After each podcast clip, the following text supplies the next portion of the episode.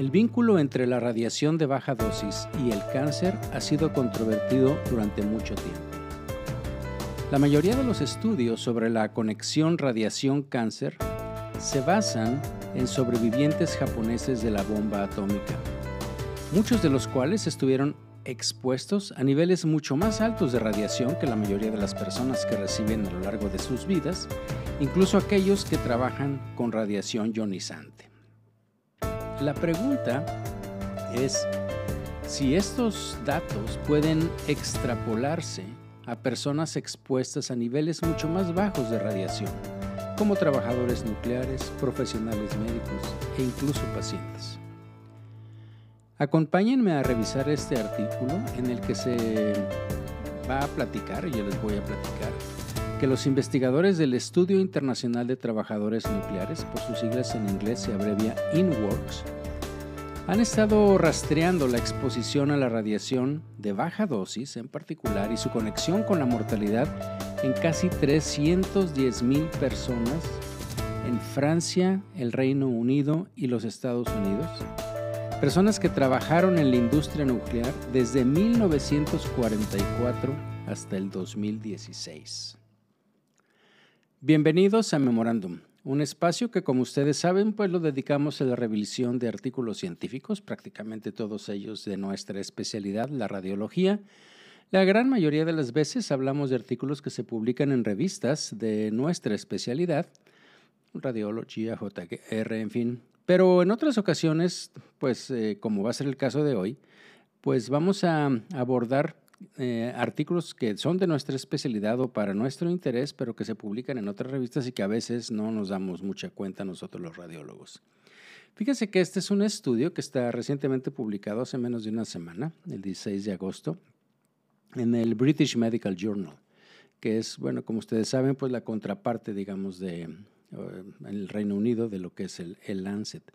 Y es un estudio que está publicado por un grupo, como yo les decía, que se llama InWorks, y en donde hay pues investigadores, radiólogos, físicos, de todo. Les voy a platicar así muy brevemente el Departamento de Salud Ambiental y Ocupacional del Programa de Salud Pública de la Universidad de California, en Irving, California, del Instituto de Protección Nuclear en Francia, de la Agencia de Seguridad Sanitaria del Reino Unido, del Instituto Nacional de Seguridad y Salud Ocupacional en Cincinnati, Ohio, del Instituto de Salud Global de Barcelona y de la Agencia Internacional para la Investigación sobre el Cáncer en Lyon, Francia.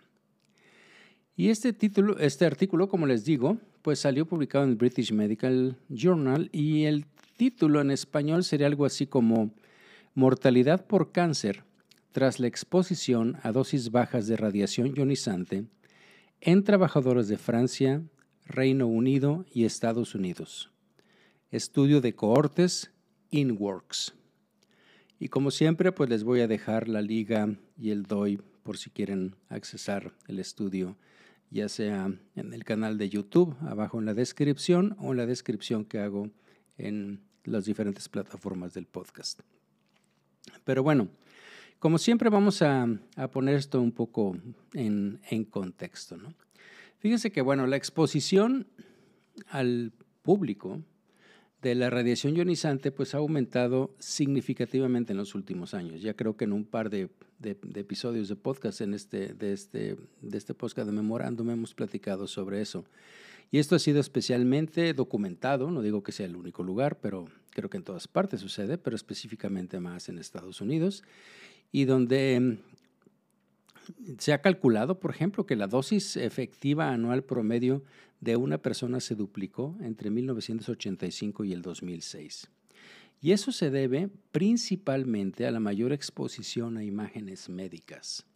Incluso cuando las dosis de radiación de los trabajadores se mantengan estables, la verdad es que hemos, nos hemos expuesto más a radiación médica. De hecho, Fíjense que, por ejemplo, en el NIH, el National Institute of Health, si entran a la página y la, situación sobre el cáncer, resulta que la radiación por tomografía computada está considerada ahorita como la tercera causa de cáncer a nivel en Estados Unidos. Entonces, Este conocimiento de los vínculos entre las dosis bajas de radiación y el cáncer es fundamental para tomar decisiones sobre, sobre las aplicaciones médicas y comerciales de las compañías que hacen equipos de rayos X y de todo. Estamos hablando también de medicina nuclear y todo esto.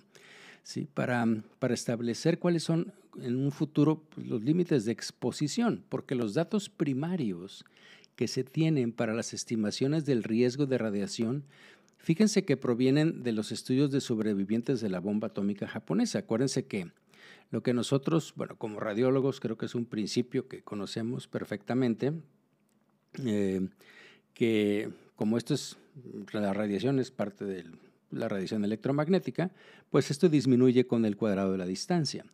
Entonces resulta que con el eh, desastre, pues, voy a utilizar la palabra, no me gusta mucho, pero digamos que fue un experimento, si lo tomamos como un experimento y saben, sabían exactamente dónde cayó la bomba y lo que pasó en las personas pudieron relacionarlo exactamente porque las personas sabían exactamente dónde estaban, obviamente es un hecho, claro, los sobrevivientes estoy hablando, obvio, estaban, sabían exactamente dónde estaban, qué estaban haciendo, qué horas eran, etcétera, ¿no? Y entonces, evidentemente que sabiendo la cantidad de radiación que cayó con la bomba y la distancia a la cual estaban, pues tú podías más o menos hacer una asociación entre que con esta cantidad de radiación lo que sucede es muerte, lo, con esta cantidad de radiación lo que sucede es lisis, linfoma, leucemias, tumores sólidos, en fin. Sí, toda esta, toda esta parte que, que sabemos que se estudió. El punto está en que toda esta radiación, pues nos podemos imaginar que sí fue una radiación, pero fue una radiación corporal total, cosa que difícilmente sucede ahorita. ¿sí? Eh, por más que queramos, pues le hacemos una, tomografía computada y sí puedes tener esa cantidad de radiación, pero en, en un espacio que puede ser el abdomen y aún así distribuido y con cortes delgados, en fin. Pero finalmente de ahí es donde se han tomado todos estos... Um, Em, parámetros para suponer ¿sí? este, qué es lo que nos va a pasar con las exposiciones de radiación. Eh, este, este grupo, que les digo que se llama LINWORKS, que por la traducción sería Estudio Internacional de Trabajadores Nucleares, se llevó al cabo para evaluar los riesgos de la mortalidad por exposición prolongada a dosis baja de radiación. Y esto consolida datos de trabajadores nucleares en Francia, en Reino Unido y en los Estados Unidos, que son naciones con algunos de los datos, digamos, más completos sobre los trabajadores nucleares. Ustedes saben que específicamente el caso de, Francia, prácticamente las agencias de eso se, encuentran ahí.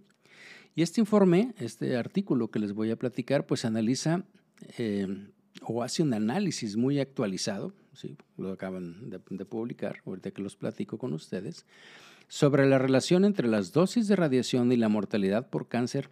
En este caso hablan de cáncer sólido, o sea, todos los tumores sólidos, no están hablando nada de leucemia ni, afecciones así sanguíneas. Y la, parte interesante es de que eh, extendieron el estudio por más de una década y en cada país. Entonces déjenme platicarles un poco sobre el objetivo, la material y métodos eh, que, utilizaron en esto. Hay mucha información, voy a tratar de resumirla para propósitos de ese podcast. Al que tenga interés muy particular, pues obviamente, como les digo, ahí les dejar el link.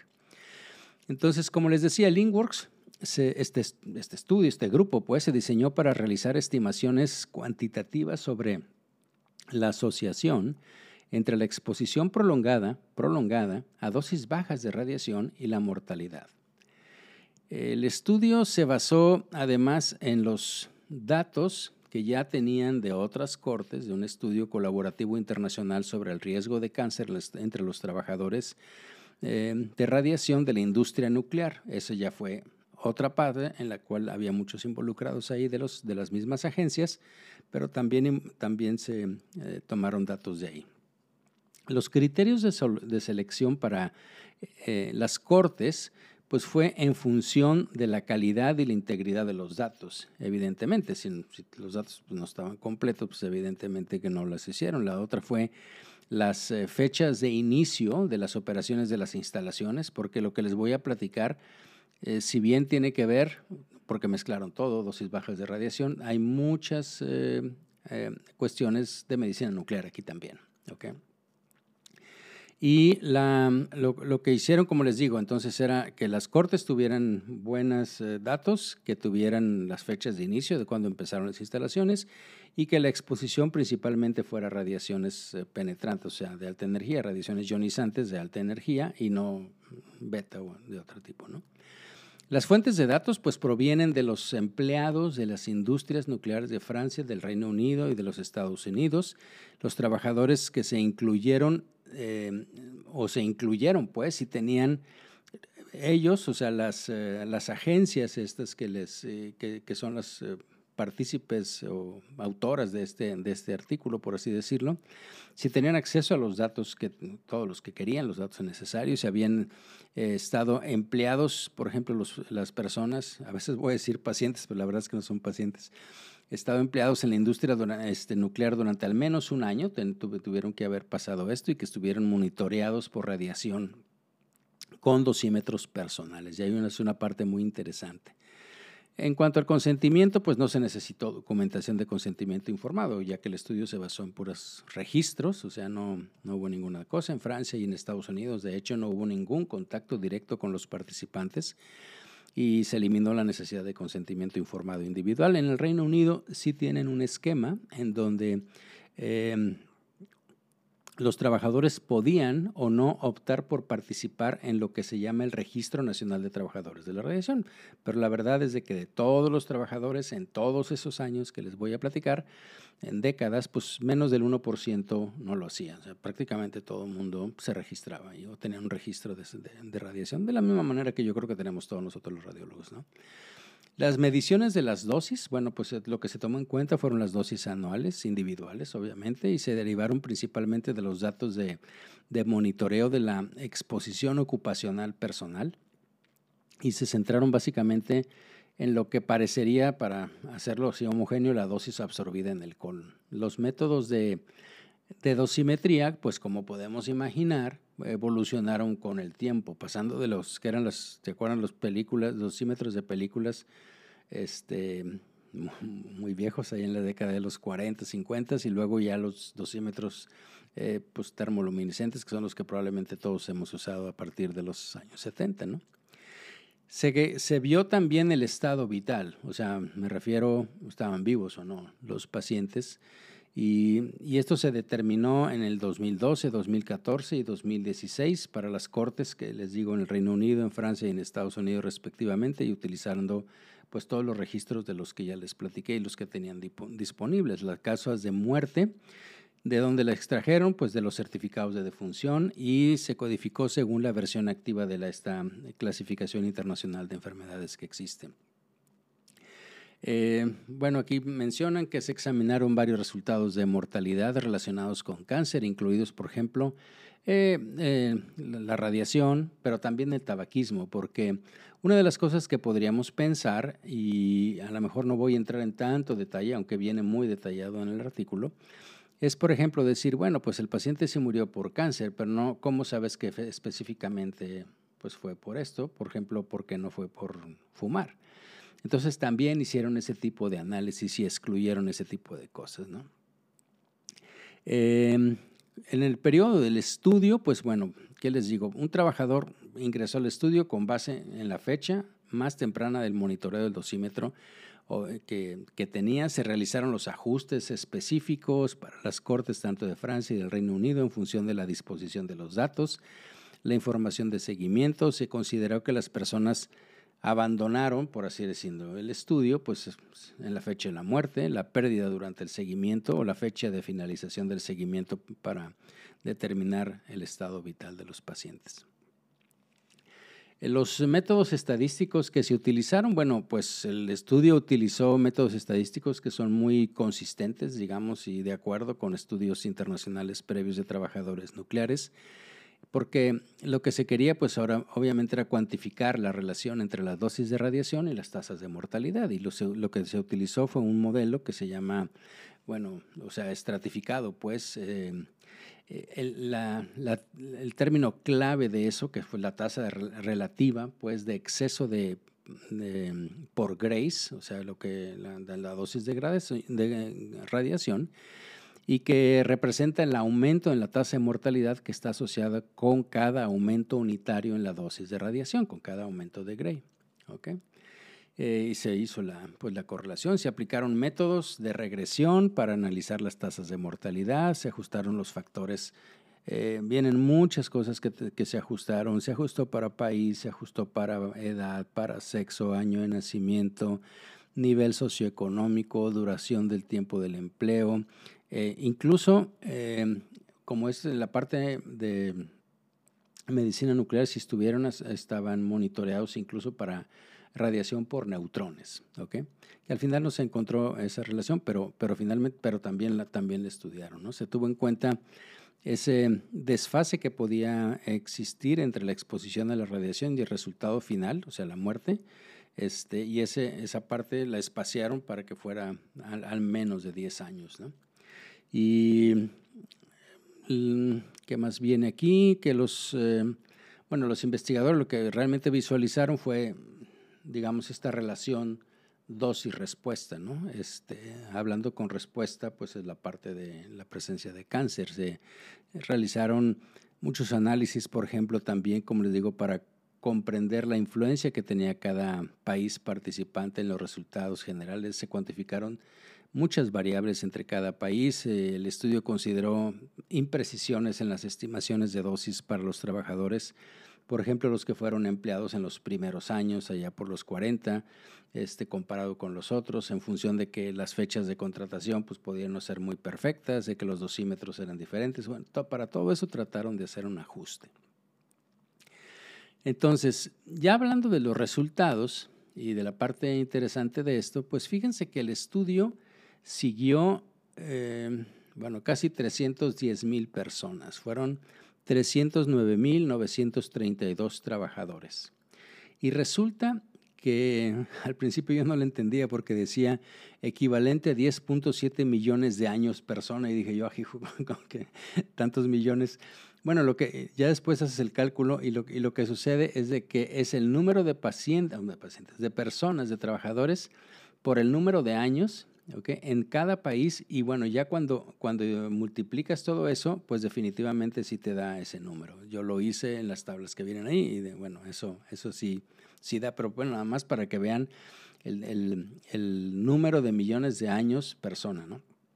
Este, que realmente estudiaron si acumulas todos los años de todas las personas que participaron, obviamente. Y esto resultó, o sea, de todos estos 309 mil, voy a decir 310 mil trabajadores, pues en 103 mil 553 muertes que se observaron al final del seguimiento. Y de estos 103 mil, 31 mil 9 se debieron a cáncer y de esos 28 mil 89 específicamente a cáncer sólido, que entonces es lo que nos va a centrar. ¿sí? Y entonces, Vienen muchos hallazgos, pero yo creo que los hallazgos claves son, primero, que la, tasa relativa de exceso, ¿se acuerdan que era una de las cosas que íbamos a ver estadísticamente? Fue de 0.53 por Gray para toda la mortalidad por cáncer y de 0.53 por Gray para la mortalidad por cáncer sólido. O sea, prácticamente no hubo diferencia en esa parte estadísticamente significativa.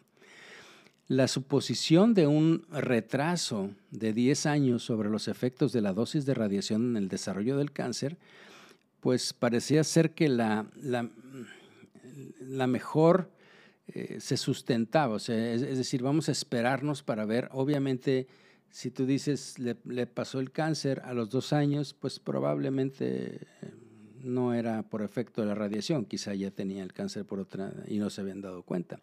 Entonces, lo que mejor sustentaba esto ¿no? fue este, eh, el tiempo este de, 10 años, aunque obviamente hicieron análisis más largos y más eh, cortos. ¿no? Eh, la eliminación de datos de diferentes países, o sea, de los tres países, Francia, Reino Unido y Estados Unidos, uno a la vez en la de la Corte de Innsbruck mostró evidencia mínima de heterogeneidad de los resultados. O sea, si tú decías, bueno, vamos a, ver todos los resultados, pero ¿qué pasa si quito a Francia y veo nada más Estados Unidos y Reino Unido era muy semejante. ¿Qué pasa si quito Estados Unidos y dejo nada más a Francia? Y, y así hicieron todas las combinaciones y prácticamente eh, no fue muy homogéneo todo lo que encontraron. No hubo diferencia estadísticamente significativa. El modelo que mejor describió todo, o sea, porque hicieron varios plots, como se, como se diría, varias curvas o asociaciones, pues fue el modelo lineal, fue el que describió bien la relación entre la dosis de radiación acumulada, retrasada, como les digo, 10 años, y la mortalidad por cáncer sólido. Em, en la medida en que las dosis, como acuérdense que, esto lo estábamos viendo de dosis respuesta, en la medida en que las dosis eran mucho menores o muy bajas, entonces ahí la asociación fue menor, ¿sí? O sea, ahí antes era, era lineal, por ejemplo, y en esta se aplanaba un, un poquitín en la, si, si, la dosis de radiación, al menos en la curva que presentan, si era muy baja. Lo cual, pues obviamente es, es esperable, ¿no? Y luego cuando se tuvieron en cuenta las posibles variables de confusión, como por ejemplo fumar, la exposición al amianto, el, el modelo lineal y bueno, y muchas otras ¿no? Eh, eh, variables de confusión. El modelo lineal fue el que siguió mostrando una asociación significativa entre la exposición a radiación y las tasas de cáncer, específicamente, como les digo, los cánceres sólidos, distintos al cáncer de pulmón, porque esa es otra de las cosas este, que, como les digo, pues eh, tomando en cuenta la prevalencia, la frecuencia, eh, la incidencia también, obviamente, del, cáncer de pulmón, y más si nos echamos más para atrás, donde la cultura de no fumar no era tan fuerte, eh, y ahí probablemente era más, eh, pues, diseminada entre, entre, obviamente, entre hombres, también hicieron esa, esa diferenciación. Pues entonces una de las cosas decían, no, bueno, pues se murieron, pues se murieron de cáncer de pulmón, porque no, eso, eso lo sacaron, ¿no?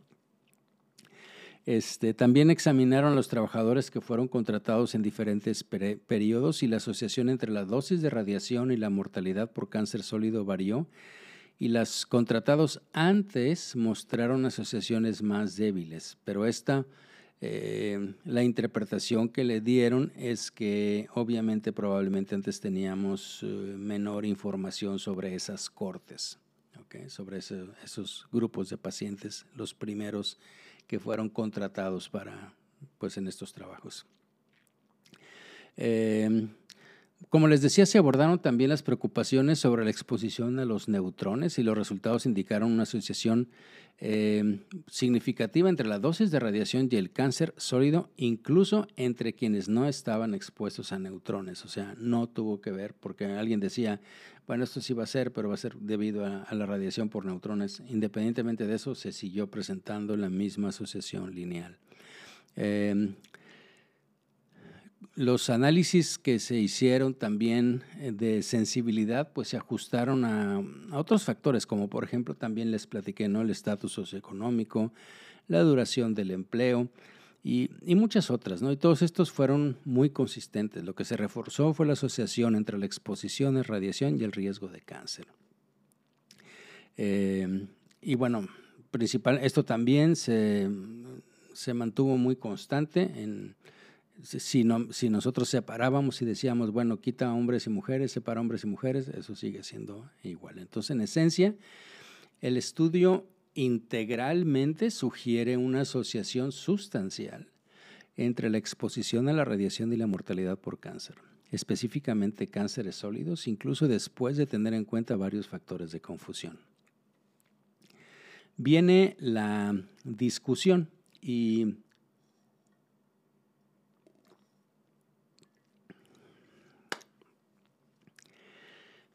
voy a, es, es muy amplia, pero este estudio ofrece una,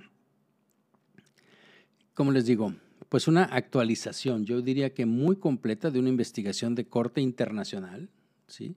sobre la exposición a la radiación en trabajadores nucleares y radiológicos también, pero de Francia, o sea, tres países muy importantes, Francia, Reino Unido, Estados Unidos. Este estudio presenta evidencia que apunta hacia una mayor tasa relativa de mortalidad por cáncer sólido a medida que aumenta la exposición acumulada a dosis bajas de radiación ionizante. Y eso yo creo que es, eh, la parte más importante. Eh, los datos sugieren una relación lineal entre la exposición prolongada a dosis bajas de radiación y la mortalidad por cáncer sólido. Eso es mm, algo que tenemos que grabarnos. Yo creo que es lo más importante. Este estudio tiene la, la fortaleza de ser una gran colaboración internacional, lo que permite un amplio seguimiento y por lo tanto también mejora la precisión de los hallazgos en comparación con, pues, con muchos cortes y con muchos análisis que se han hecho anteriormente. Por ejemplo, este estudio muestra un, un aumento de más del 50% en el número de muertes, ¿se acuerdan? Punto 52.53, 50% del número de muertes por cáncer sólido reportados con respecto a los análisis anteriores. Significativamente ofrece una de las evaluaciones sólidas con respecto a la correlación entre la dosis de radiación y el cáncer sólido en la, en la, región de las dosis bajas, porque las otras probablemente, bueno, ya sabemos lo que sucede, ya sabemos lo que sucede cuando damos radioterapia. Pero esta parte de las dosis bajas, que es una preocupación central en las discusiones contemporáneas sobre la protección radiológica, porque como les decía, mucho de lo que, de lo que tenemos y de lo que nos centramos y en lo que nos cuidamos están basadas en, cosas que pasaron pues, eh, con la explosión de la bomba nuclear ahí en Japón.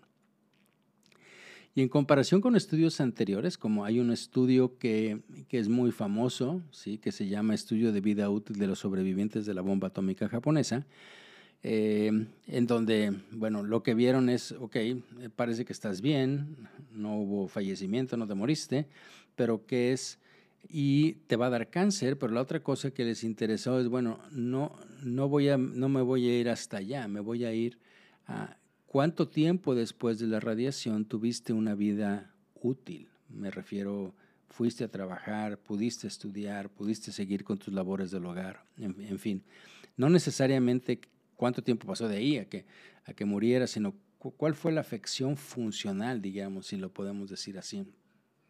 Y lo interesante es que esta investigación, la que, la que estamos viendo, sugiere o tiene evidencia de una asociación entre la dosis de radiación y el cáncer, incluso en dosis muy bajas, como menos de 100 miligrays, que realmente pues, es una dosis muy baja.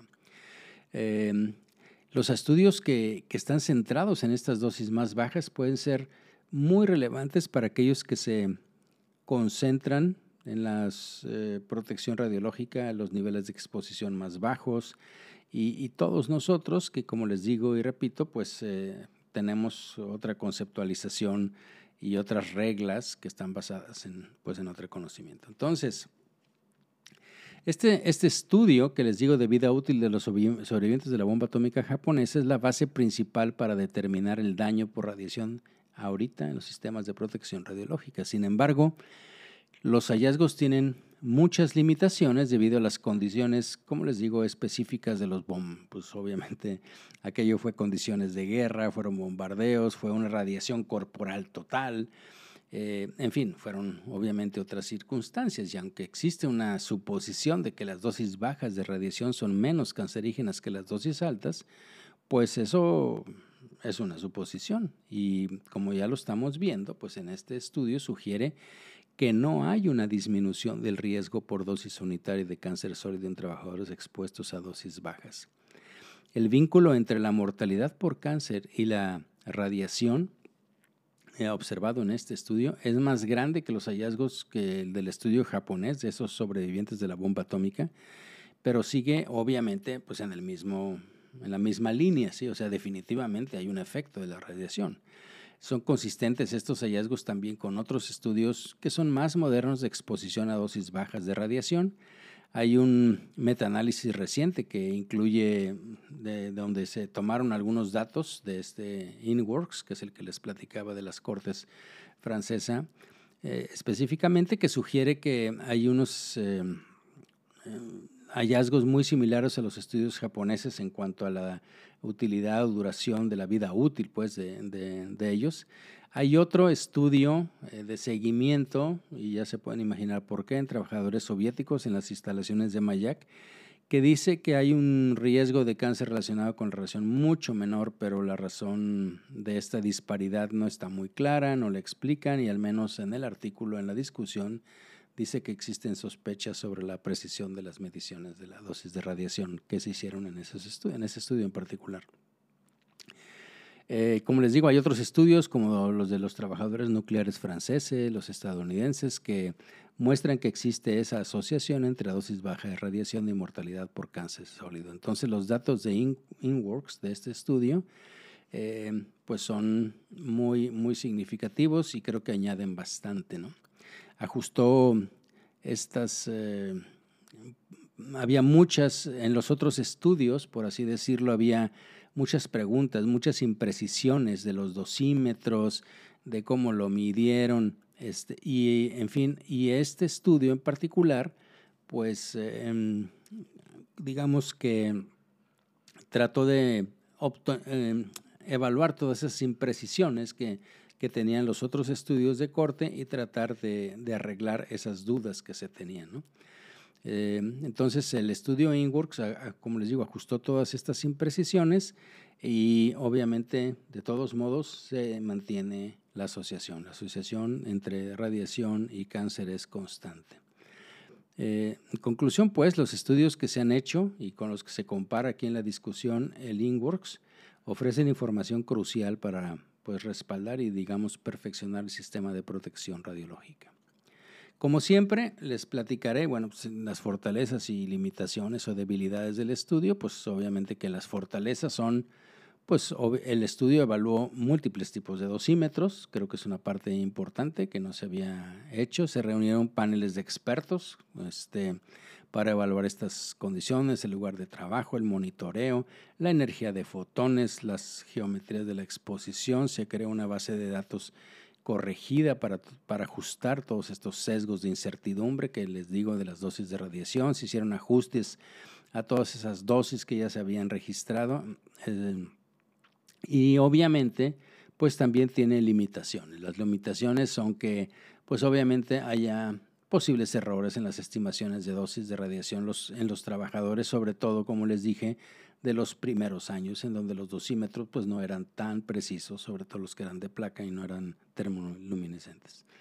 Eh, y bueno, pues eh, esto obviamente puede dar un cierto sesgo de la relación entre la dosis de radiación y la mortalidad por cáncer, pero bueno, estos primeros trabajadores de la industria también, como les digo, usaban dosímetros, pues eran menos avanzados y si extrapolamos esto, que de alguna manera, creo que alguna vez ya lo platiqué en un podcast, ¿no? Es, eh, lo mismo pasaba, por ejemplo, con la mamografía. Hay un estudio muy interesante publicado en New England eh, que, es, que marcó un, pues un hito en donde resulta que la mamografía era una de las causas principales de cáncer, por así decirlo, y lo que hicieron es todas aquellas personas que habían hecho mamografía se les encontraba cáncer, lo cual dices tú, bueno, pues, tiene cierta lógica, si no lees en la mamografía probablemente no lo vas a encontrar.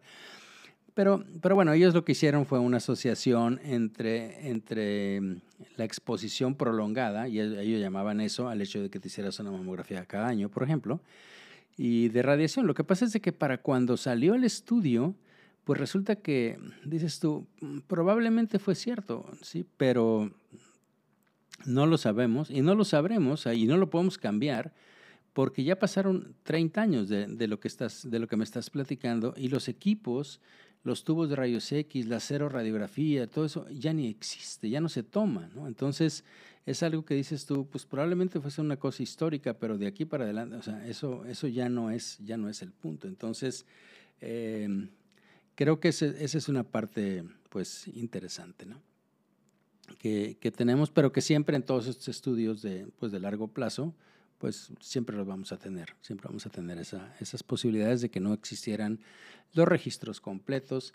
Lo mismo pasa ahorita para muchas cosas, ¿no? Que tienen que ver con cáncer, con seguimiento. Ahorita ya sabemos que hay muchos cánceres con receptores específicos, hablando, hablamos de pulmón, pero puede ser cualquiera y que obviamente hace 10 años pues, no se tenían y hace 15 tampoco, obvio.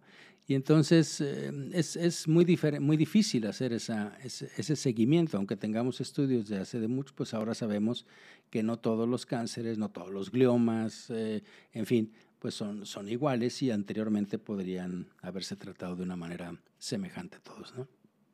Bien, pues entonces, eh, para para terminar y a manera de resumen, pues, ¿qué les digo? Los investigadores de Inworks, ah, bueno, cierto, eh, ellos ya habían publicado previamente estudios, porque esta fue una actualización, como les dije al principio, y que mostraban que la exposición a dosis bajas de radiación pues, es cancerígena, pero estos nuevos hallazgos de este estudio, pues obviamente ofrecen un vínculo mucho más fuerte porque hicieron, como les digo, un análisis mucho más profundo, multinacional, etc.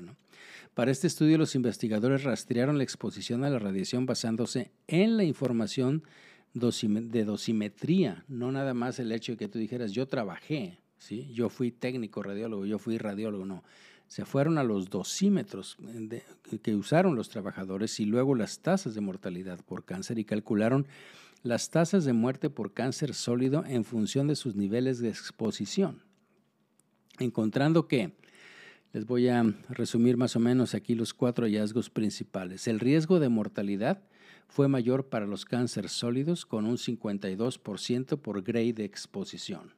En la medida en que íbamos aumentando eso, teníamos esto. Las personas que recibieron el límite de radiación ocupacional, que lo sabemos todos, es de 20 milisieverts por año, tendrían un aumento de 5.2 en la tasa de mortalidad por cáncer sólido durante 5 años. Hubo una asociación lineal entre la exposición a dosis bajas de radiación y la mortalidad por cáncer. Esto significa que el riesgo de mortalidad por cáncer también se encontró en niveles más bajos de exposición. La, asociación dosis-respuesta observada en el estudio fue incluso mayor que los estudios sobrevivientes de la bomba atómica. En estudios de la bomba atómica se supone que la cantidad o la tasa de cáncer era de 32% y aquí es del 52%. Entonces, a pesar de que el estudio INWORK se realizó en trabajadores nucleares en lugares de profesional, en, lugar de lo que son los profesionales médicos, ¿sí? este, pues obviamente que los hallazgos tienen muchas implicaciones para los que estamos expuestos en radiación médica, los radiólogos intervencionistas, los técnicos radiólogos y como les decía, los pacientes. Sin duda, este estudio será examinado eh, y eso es parte de lo que, bueno, es una reflexión ahí también eh, por todas las organizaciones de protección radiológica, las reguladores gubernamentales, para analizar si se necesita algún cambio en las normas sobre la exposición ocupacional en la radiación.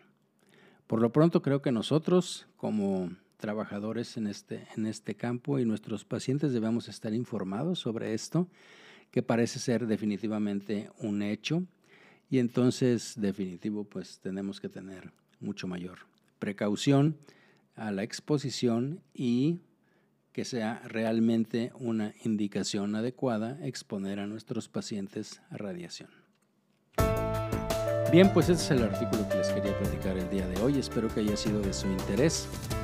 Me gustaría mucho, como siempre, recibir sus sugerencias, sus comentarios en las eh, diferentes redes sociales donde yo publico este podcast en YouTube también y pues obviamente también a través de la página de memorandum.mx o en el correo electrónico de memorandum.mx.